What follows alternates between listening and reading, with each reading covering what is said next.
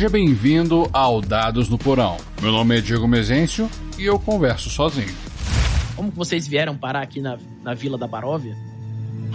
Você não vai acreditar. Aquela ali disse que fez um pacto com o demônio, aquela outra tava sonhando, esse outro não sei o que é. Já joga os dados na mesa, pega um pedaço de pizza e enche teu copo. Hoje teremos um papo tranquilo. Esse é o episódio 38. Coisas que mestres fazem e você não sabe.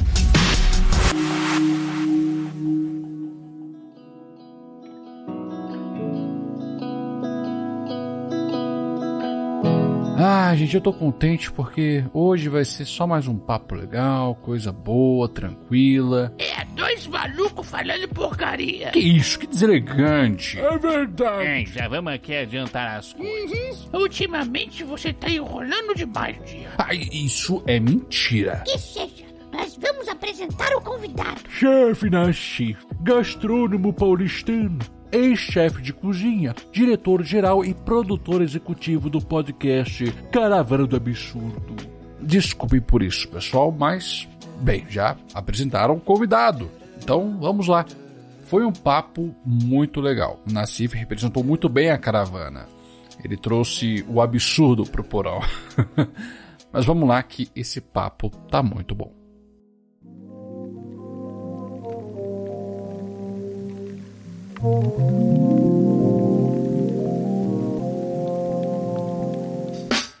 Chefe Nassif, olha, muito obrigado por ter aceitado meu convite, Eu cara. que fico feliz de você ter me convidado, meu caro. Aliás, eu até trouxe o Grude aqui, que ele tava com saudade das suas vozes. E aí, meu amor, como é que você tá? Ah, eu tô muito bem. Volta lá. Eu tô muito feliz que você tá aqui, porque, nossa, mano, ou faz tempo que eu quero trazer vocês aqui pro no Porão. É. Eu conheci a Caravana do Absurdo pelo próprio Instagram. Passou pelo meu feed, um rio de vocês. Hum. Se minha memória não falha, foi entre D&D e laranja. Ah, É o que a Nenícias fala. Tem uma pergunta. Vamos lá. Se um druida vira uma vaca e você tira o leite da vaca, ok. depois que o druida volta a ser humano, o leite continua lá? Ou vira tenho uma tipo pergunta- mijo? Cara, e minha primeira reação foi... que Eu preciso ver como é que a conversa chegou a esse ponto.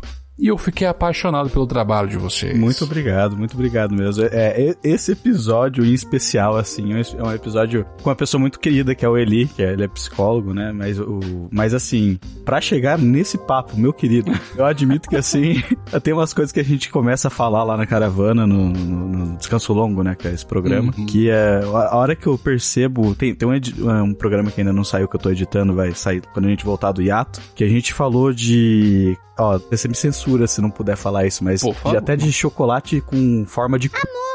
Era esse o nível do bagulho. Agora, como é que chegou nisso, mano?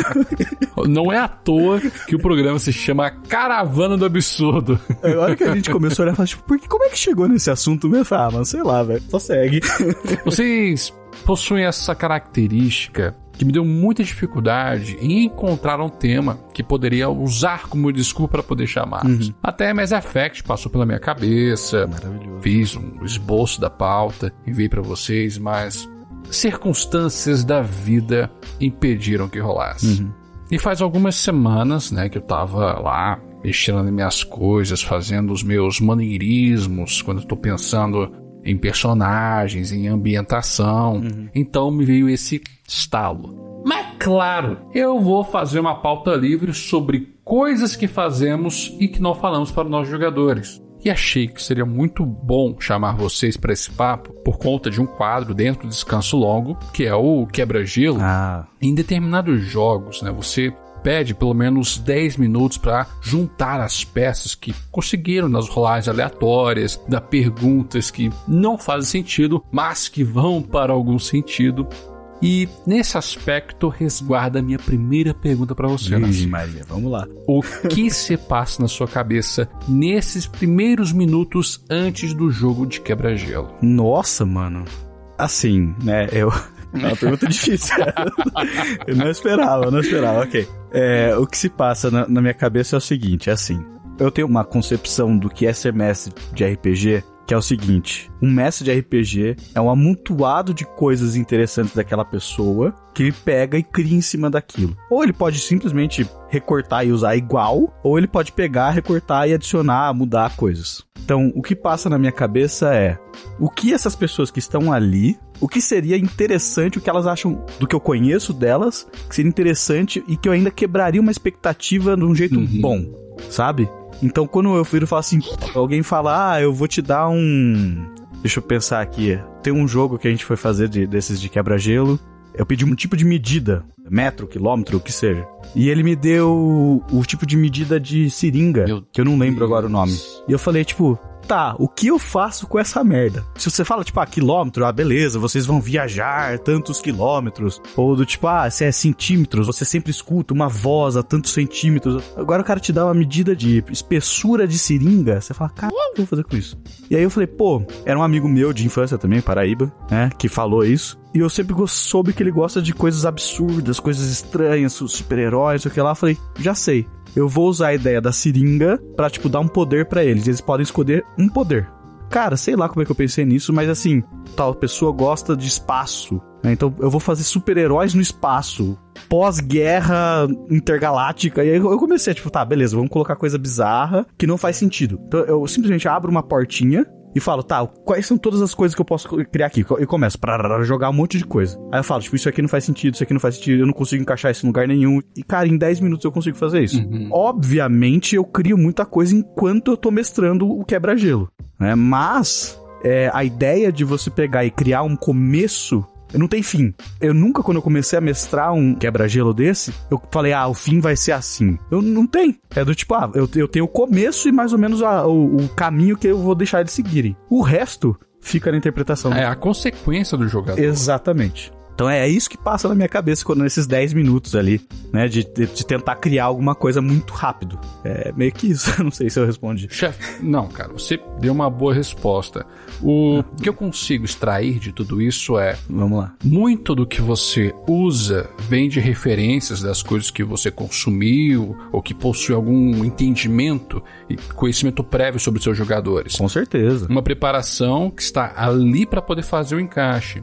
Eu fiz essa pergunta, cara, para poder pontuar justamente o seguinte: para que continuemos a fazer uma boa execução narrativa, quando estamos dentro de um intervalo curto ou longo de tempo, precisamos aquecer a cabeça, ou pelo menos fazer alguma coisa para praticar. Com certeza. E eu não sei quanto a você, Nassif, mas eu sou um narrador que gosta muito de fazer vozes.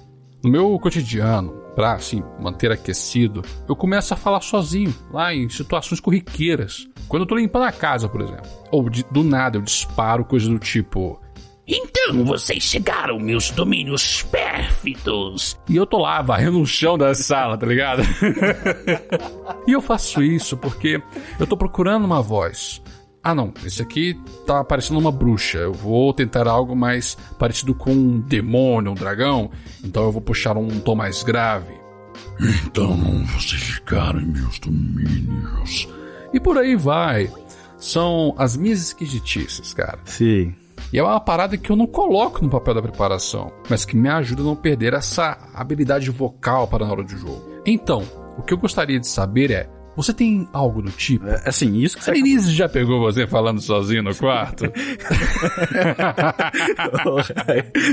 já, já, já pegou. Eu, eu, às vezes eu já falei com ela em voz de personagem, ela fala, para, eu não tô afim de conversar com a Madame Eva. Não vem com a Madame Eva, sabe? Tipo, mas assim, esse negócio de fazer voz é um negócio muito normal, assim, pra mim, né, e pra você também. Pra, pra aqueles mestres que gostam de fazer voz, eu acho que praticar a voz né, de vários tons, ou você fala de um jeito mais do mal, Você fala que nem um grude, que não sei o que sabe? Tipo, você inventa qualquer coisa do tipo, o jeito que você faz o passar da sua fala. Às vezes você não precisa nem mudar o tom da sua fala, mas o jeito que você fala ela já muda completamente o que você tá querendo dizer. Entendeu? Então, tipo, é muito normal você fazer isso. Né? Mas, cara, eu faço algumas coisas assim. Cara, quando eu morava com meus pais ainda, ou chegava a ser muito constrangedor, tava lá fazendo um, um discurso com a voz de Goblin.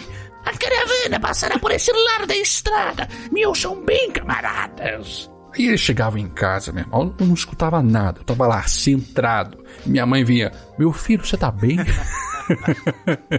e, mano, quando a pandemia bateu, eu não tinha um tempo ou um lugar pra poder ficar praticando. É um safe spot, né? Tipo, que você pode fazer esses barulhos que você quiser. É, eu, eu tinha que dar o meu jeito.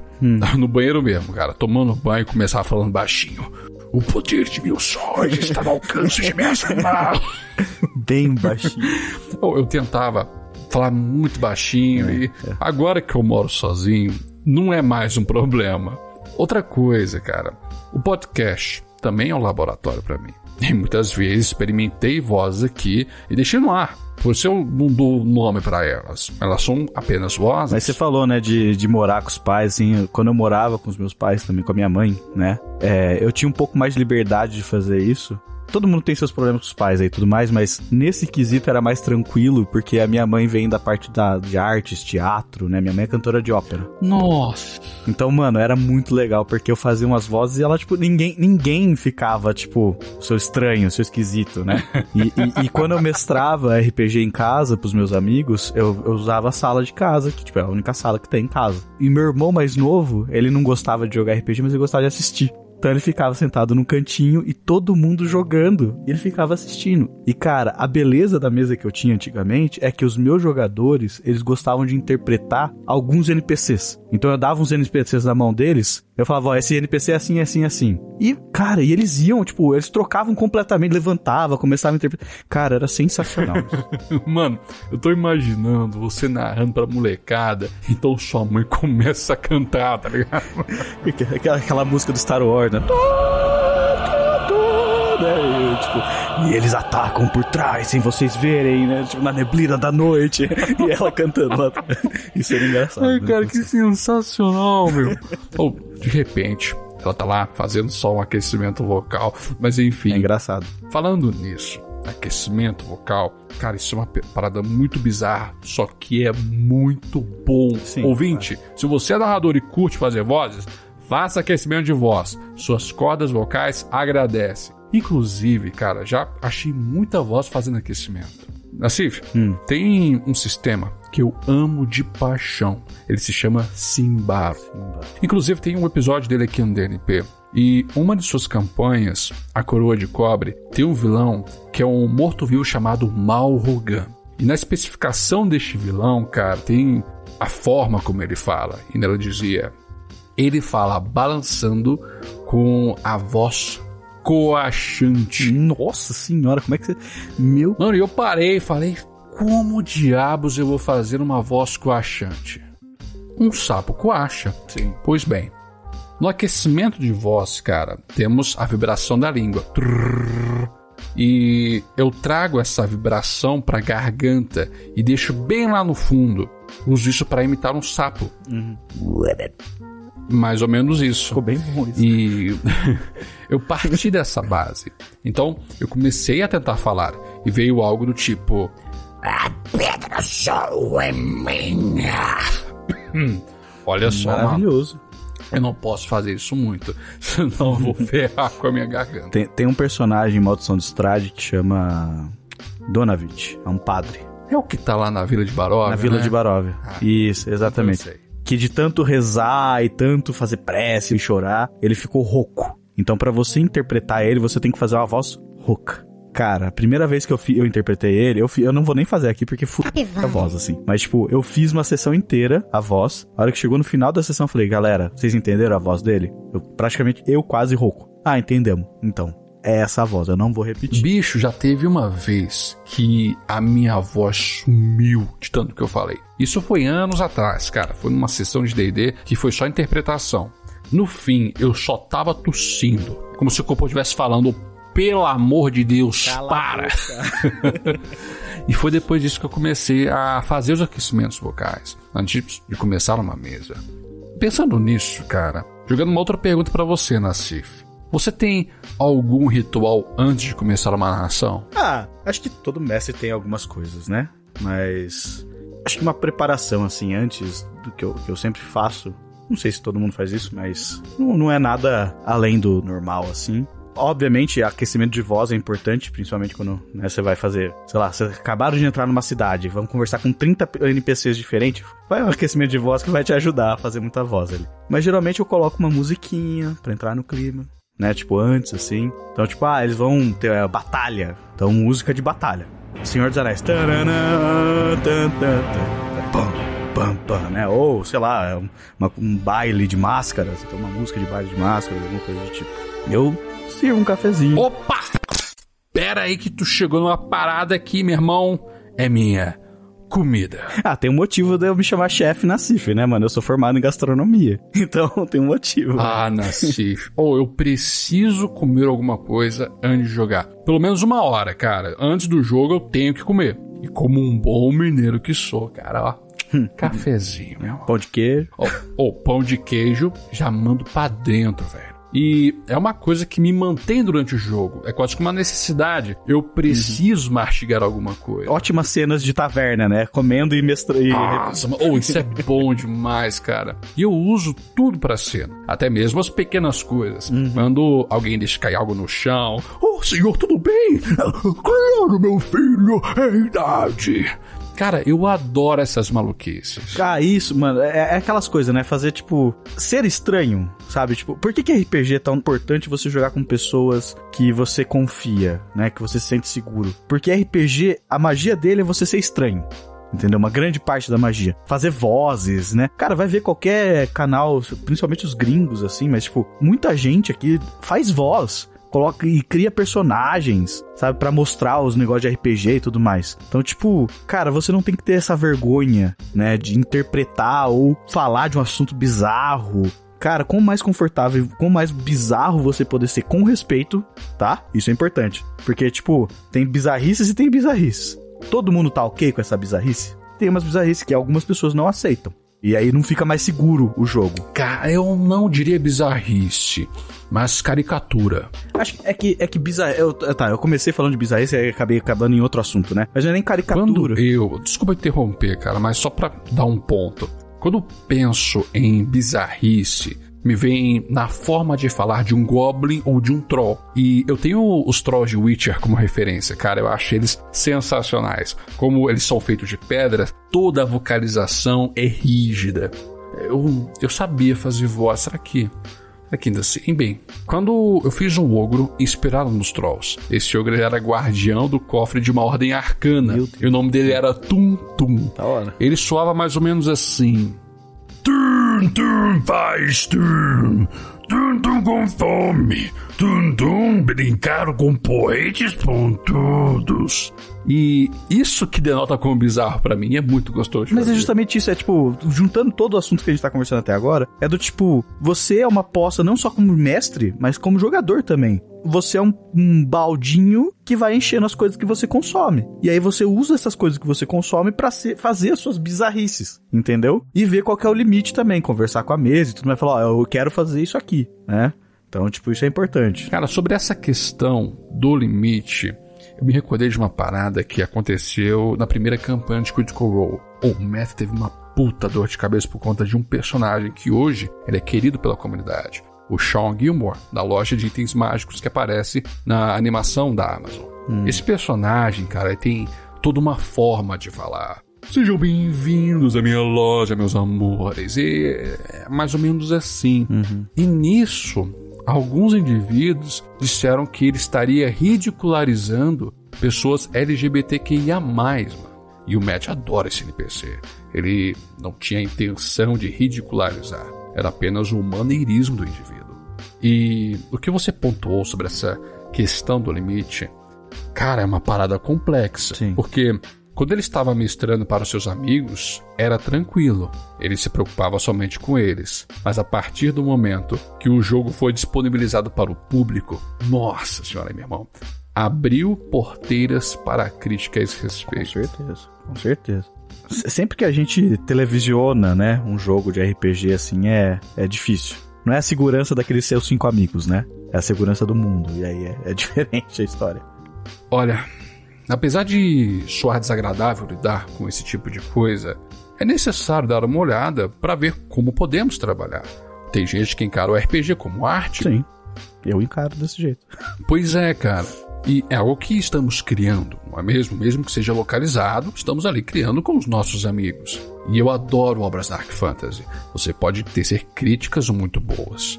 Minhas duas obras favoritas são o mangá Berserk Ok. e a outra é Castlevania. Clássico do clássico do clássico do clássico. né? Nossa, cara, oh, eu já fiz referência de Castlevania aqui. Acredito que foi o Symphony of the Night. O Belmont né, chega pra Drácula confrontando sobre como ele escraviza seus seguidores. E o Drácula retruca. Mas não é isso que todas as religiões fazem. É um tapa bem forte na cara. É, o, o que é o homem, se não uma pilha miserável de segredos? É uma crítica né, ao fanatismo religioso. São impactos verbais ou de cenas né, que provocam sensações de modo até que positivo, cara, encorajando a reflexão sobre algo. E é preciso executar de uma maneira que não saia do controle e forme algo muito Sim. absurdo. Olha, por prática, essa reflexão não vem no momento da preparação, vem daquilo que nós experienciamos, seja na vida ou no consumo de determinadas obras. É, exato. Cara, vindo nessa vertente agora de consumo, quando chegamos à vida adulta, vem as obrigações, as preocupações e o nosso tempo livre vira uma cápsula de tão pequenininho. Então, dentro dessa cápsula, tentamos encaixar aquilo que gostamos, nossos hobbies, tudo aquilo que mantém a nossa sanidade, seja o que for. E novamente, joga lore pra você, cara. Quais seriam essas cápsulas que você guarda para manter a sua sanidade? Admito que ultimamente eu tenho trabalhado que nem um, um maluco, assim, né? Então a sanidade não tá tão em xeque nos últimos tempos. Mas, cara, as poucas coisas que eu pego, assim, que eu tenho descoberto, que eu gosto muito, já faz muito tempo, mas. Cara, eu gosto muito de escrever coisas pra mim, coisas pros jogadores, pra postar, sei lá, tanto faz. Mas é, escrever, cara, quando eu tô, tipo, preparando alguma coisa pra, pra mesa, mano, é normal bater 40 páginas de preparação. É normal. É tipo, eu não tô exagerando. Obviamente, eu aprendi a abrir mão e falar, tipo, eu não vou usar tudo isso. Eu tô fazendo isso porque eu gosto. Eu, eu fiz todo um estudo pra interpretar os Vistani. Eu falei com cigano. Sério, cara? Sim, Nossa. entendeu? É esse o nível. Um dia eu te mostro as 40 páginas. Se você tiver interesse, eu te mando. Só para dar um contexto pro ouvinte, os Vestani é um povo cigano da campanha de A Maldição de Strade. E, cara, teve uma vez que eu tava tentando procurar um sotaque específico para os Vestani. Então, fui lá ver vídeos ciganos, só que eu não consegui identificar alguma coisa que eu poderia usar. Mas então é que tá, não tem sotaque cigano. Porque os ciganos, na verdade, é um jeito pejorativo de chamar o povo romani. Qual que é a grande treta? Eles vêm de uma parte da Índia, de não sei nem quantos séculos atrás, e eles se espalham entre, do mundo inteiro, entendeu? Porque eles são um povo Nômade. nômade. Isso, obrigado. São um povo nômade. Então tem no mundo inteiro. Então você fala assim: ah, eu quero imitar o sotaque de um romani. Ok, de que região? Tem da Índia e tem do Brasil. E aí, sabe? E, e não é tanto o sotaque, mas sim as palavras do dialeto romani, entendeu? Que aí, cara, eu vou te falar, boa sorte. Como eles são um povo que viaja muito, então eles têm palavras misturadas do mundo inteiro, né? Pra você conseguir fazer essas palavras, cara, tem uma lista de, de palavras a ser usadas pra isso, né? De mesmo depois de eu ficar 40 páginas escrevendo, e ó, tem sotaque assim, fala desse jeito, isso significa tal coisa, né? Ou pega a palavra Vistani também, que é baseada nas palavras romani, não sei o que lá. É a mesma coisa que, ah, você vai criar um mundo e aí no seu mundo que você cria ninguém fala bom dia, fala bom bom copo d'água, sei lá, porque todo mundo co- costumeiramente toma água de manhã, então bom copo d'água. É igual Duna, a água é sagrada, então. É, exatamente. Pra soar natural isso, cara, é muito difícil. Você tem que conseguir falar. Né? E aí, aí que tá o problema. Eu fiquei muito né, falando de falar de vozes, né? Tipo, junto palavras, cultura. Eu gosto muito. Ajuda a minha serenidade. Quando eu fui entregar um, um personagem pra um outro amigo meu, que a gente ia começar uma campanha, cara, eu entreguei. É, muita gente, muitos mestres aí vão mandar.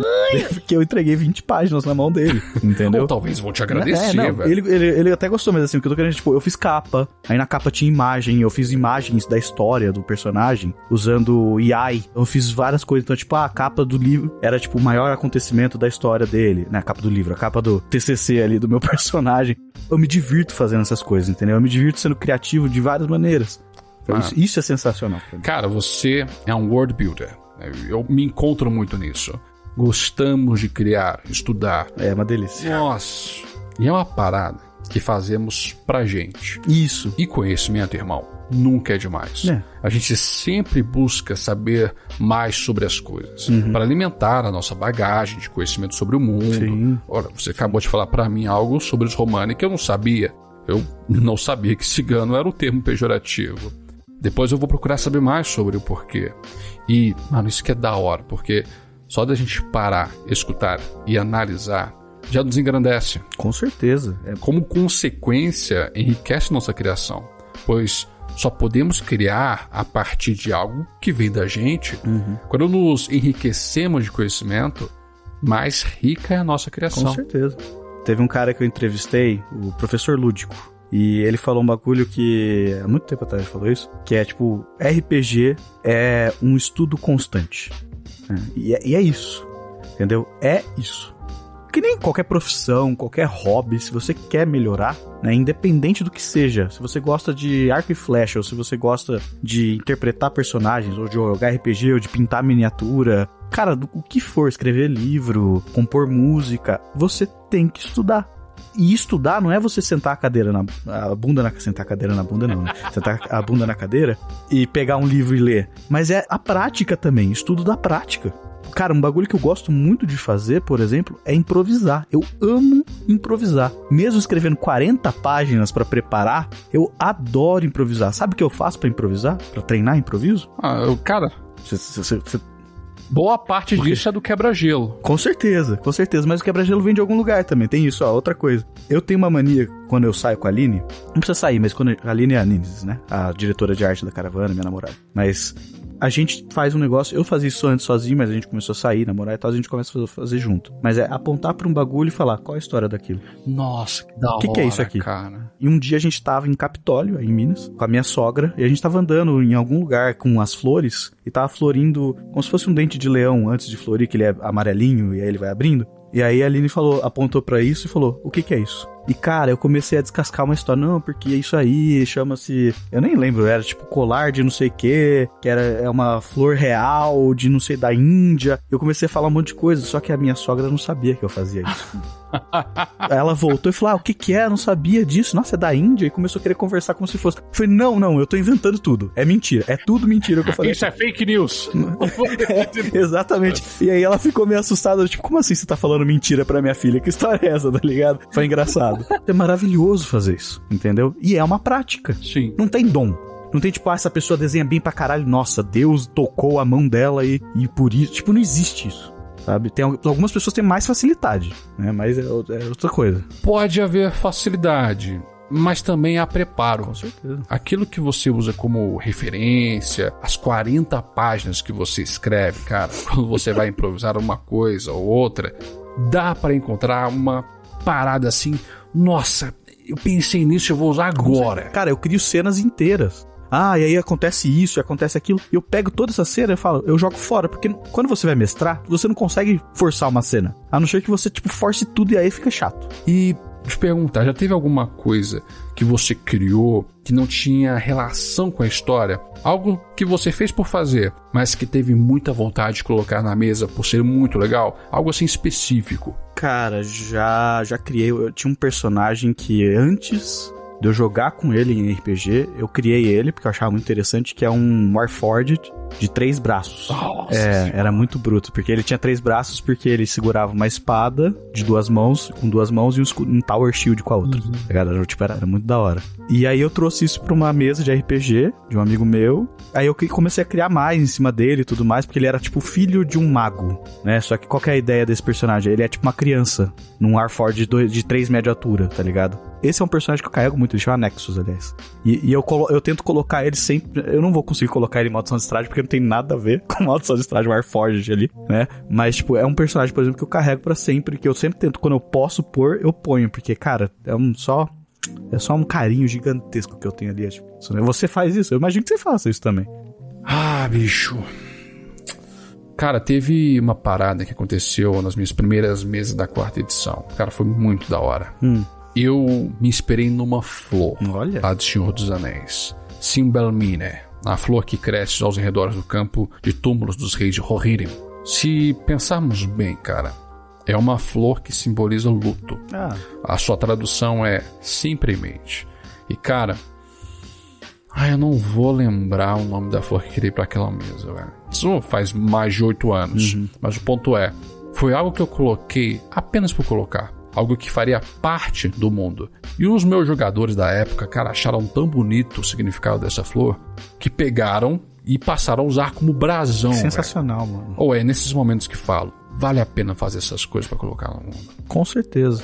Uma coisa que os jogadores não têm noção, né? Quem só joga RPG, é o trabalho que dá pra um mestre pra ele manter uma mesa de RPG. É tipo um negócio assim, não é só a história, não é só a mecânica, não é só as referências, mas é tudo em volta, né? Você conseguir manter todo mundo no mesmo dia, no mesmo horário, né? Com todo mundo com atenção, todo mundo. Cara, isso é muito difícil, né? Então, tipo, quando é, os jogadores não têm essa noção e só sentem essa magia, né? Do tipo, não, eu vou sentar e eu vou jogar. É, é isso, entendeu? Um mestre de RPG, ele não é um mestre de RPG, ele é um anfitrião. É isso, entendeu? Sim, mas olha, nós não fazemos todo o trabalho. Com certeza. Também não encorajo que faça todo o trabalho. É extremamente desgastante. Servimos uma ponta. Tudo que nós fazemos precisa ser completado. Concordo. Senão a participação do jogador meio que não, não tem validade. É uma história em construção que só acontece no momento do jogo. Não é antes nem depois, é ali, no momento. Ah, cara, é isso. É o que faz o RPG ser o que ele é. Eu tô sentindo vocês é, caindo assim, ó. Tá chovendo amor pelo RPG de você agora, assim, a na sua voz, assim, ó. Tipo, é isso, RPG é isso, cara. Nossa, É, que delícia. cara, depois de tantos anos, 10 anos dentro deste hobby e ainda não ter enjoado, uma vez que também eu não jogo todo santo dia Ah, não. ultimamente.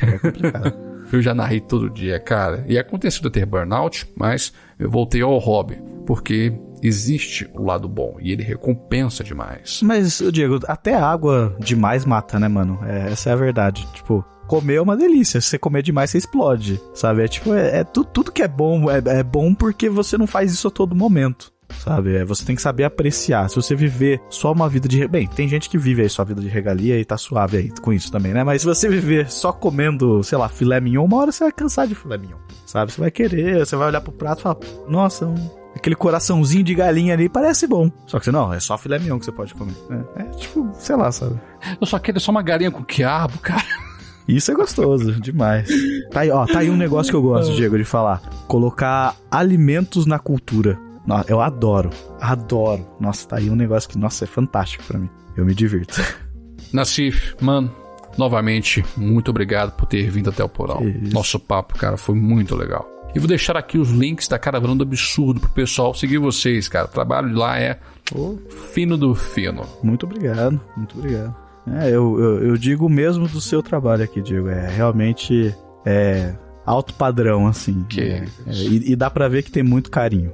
Tá de parabéns, é. Então eu agradeço o convite. E fica o convite pra você um dia ir lá, porque você já foi lá, mas você não jogou. A gente não fez um quebra-gelo, né? A gente A gente tem que ir lá fazer pra você. Não, Não, é, que- é que o quebra-gelo foi, foi mais a cena de, de, de investigação do que a cena de RPG mesmo, né? Ah, eu e o Vitor fomos humilhados naquele quebra-gelo, velho. Oh, é, foi bom pra manter a humildade.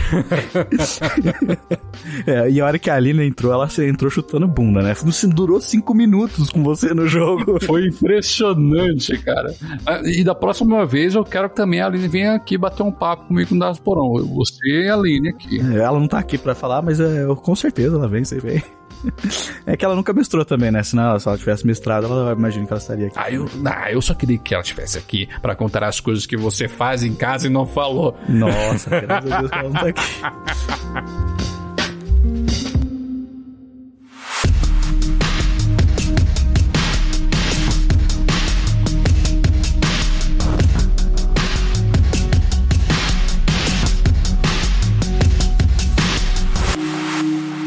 Olha, compartilhar essas experiências com o Nassif eu me senti liberto. Eu encontrei uma pessoa que tem gostos parecidos comigo e é uma coisa que a gente não conversa com outros narradores. A gente sempre fala muito mais sobre alguns problemas, algumas experiências, mas nada que a gente faz para nós mesmos. E isso foi muito revigorante. Mas enfim, vamos lá prestigiar o trabalho do Caravana. É uma galera sensacional fazendo um trabalho, ó, primoroso. Os links estão na descrição. Mas agora me diga você, quais são as coisas que você faz e os seus jogadores não sabem? Mande um recadinho no Twitter e no Instagram, no arroba Dados no Porão. Toda última sexta-feira do mês tem cast de e-mails. E se quiser que seu recado seja lido, mande seu parecer para dadosnoporão.gmail.com. E temos um plano de assinaturas no PicPay e Catarse. Você pode escolher entre dois tipos de assinatura Caso se torne apoiador, você ganhará desconto na loja da Asno Porão e em uma das assinaturas você tem acesso ao grupo de Telegram e um cash mensal exclusivo para os apoiadores. E temos um Pix, você pode contribuir com o valor que desejar. O Pix é dadosnoporão.gmail.com Considerem apoiar para fazer esse projeto crescer. Tem mais, eu te vejo na segunda. E não se esqueça dos seus dados. O jogo é no porão.